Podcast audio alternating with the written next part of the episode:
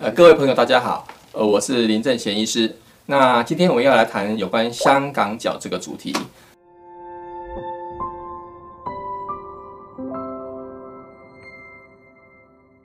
在讲香港脚之前呢，我们先来看一个实际的案例。像这是一位六十八岁的女性患者，她因为右脚的红肿跟痛的问题而跑跑去呃医学中心住院。那医生诊断是一个蜂窝性的组织炎，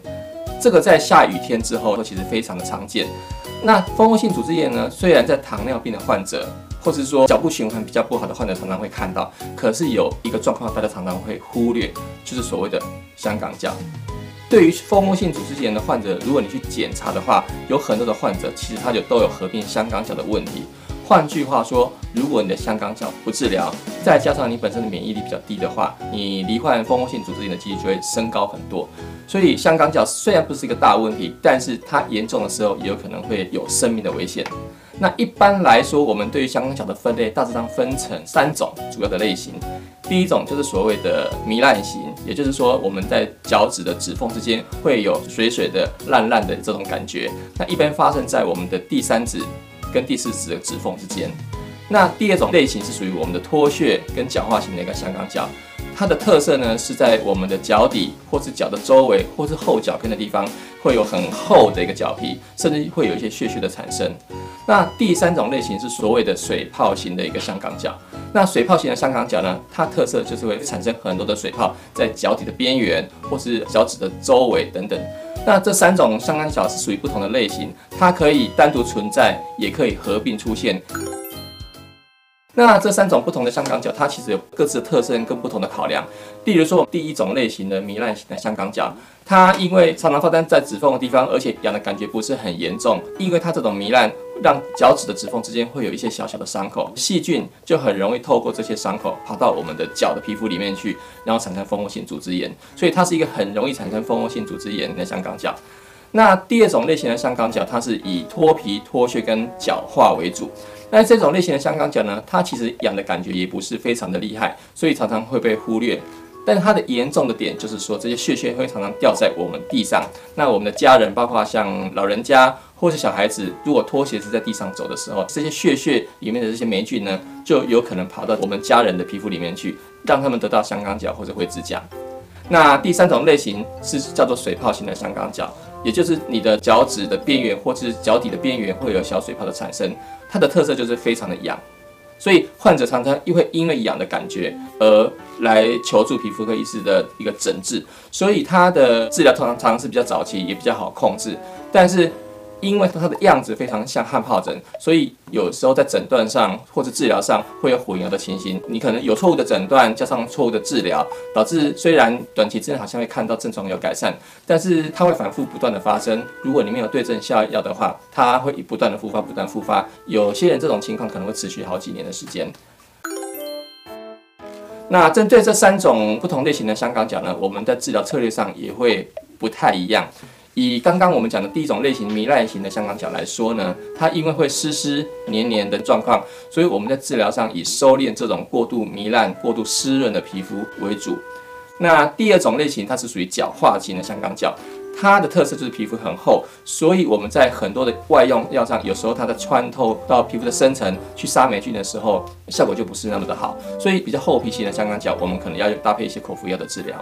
那第三种类型的香港脚，它是水泡型的香港脚。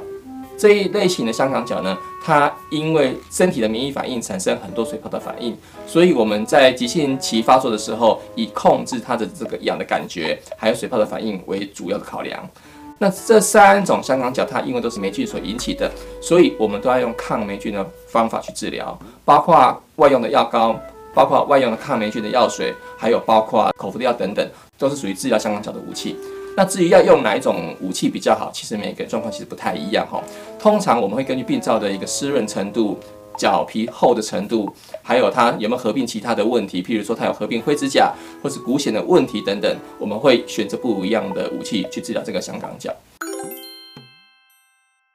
那在治疗香港脚的同时，我们也要有预防的措施。我们对于香港脚的预防大大概包括几个部分哈。第一个就是属于我们的这个脚部的湿润，因为我们知道这个霉菌的发生啊，它喜欢潮湿跟闷热的环境，所以保持着足部的干爽大概是当务之急。也就是说，如果我们平常能减少穿袜子、穿鞋子的时间，那当然是最好的情形，保持足部的干爽，霉菌自然就比较不容易繁殖。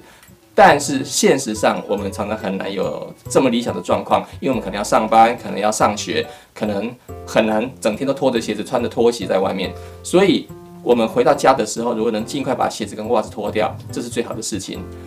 那在袜子的选择方面，我一般会建议比较薄一些些，然后纯棉材质的这个袜子，它会在我们这个出脚汗比较多的时候，把我们这个脚部的汗水给吸干，让这些汗水不要积存在我们的皮肤上面。还有就是袜子的选择，除了刚刚我们提到的纯棉薄的袜子以外，有一些比较属于糜烂型的香港脚啊。有时候我会建议穿无指袜，因为无指袜会把我们脚趾的指缝互相隔开，那你的脚趾不要粘在一起，它湿气就比较不会那么重，你的脚部就比较容易干爽，霉菌就比较不容易在那边寄生跟繁殖。另外的话，我们在选择鞋子的时候，我们要特别注意脚部的通风。通常我们会在选鞋子的时候会选比较透气、稍微宽松一点的，不要把整个脚都呃包覆住，这样子我们脚的湿气会很重，霉菌特别容易繁殖。那至于鞋子呢，都会建议患者如果能有两双替换会比较好，因为常常患者会问说，诶。呃，我有得香港脚，那我的鞋子、袜子是不是要全部都丢掉？理论上来说，能把这些受到霉菌感染、有霉菌寄生的这些袜子、鞋子都丢掉，当然是最理想的状况。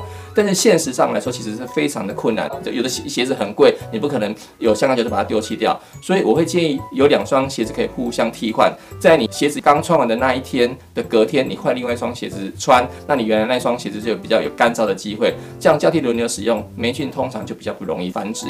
那再来就是说，脚汗比较多的话，我建议在鞋底甚至可以撒一些痱子粉，它可以让我们我们的鞋子的内侧啊容易干燥。很多人说，为什么他治疗完香港脚之后还是容易反反复一直发作？我们要特别的注意的重点有几个了哈。第一个，你擦的药量是不是够？药膏到底是一天一次还是两次？你有没有照时间、照规矩来擦？如果你是想到才擦，痒的时候再擦，它当然效果就不是那么的好。那第二个是擦的时间够不够长？很多人觉得他症状比较好一点点，脱皮稍微改善一点点，或者是说比较不痒的时候，他就不擦药了。事实上，霉菌可能只死掉百分之八十，还有两成的霉菌留着。这时候没有把霉菌彻底杀干净的话，霉菌很容易死灰复燃。那第三个我们要注意的点就是说，你的香港脚有没有合并其他霉菌感染的问题，包括像我们的股癣，包括像灰指甲等等。如果你的灰指甲没有治疗，那么你灰指甲的屑屑很容易掉在鞋子或是地上，你的脚底再踩到这些屑屑，霉菌就重新回到你的皮肤，这是造成香港脚一直治疗不好一个很重要的一个因素。那我会建议有香港脚的患者呢，如果你在家里的话，最好有自己的拖鞋，因为你如果没有穿拖鞋的话，你脚底的这些屑屑啊、霉菌很容易掉在地上，那么你家里的其他人，像我刚刚提过的老人家，还有小孩子，这些霉菌就跑到他们的皮肤去，产生他们的灰指甲或是香港脚的问题等等。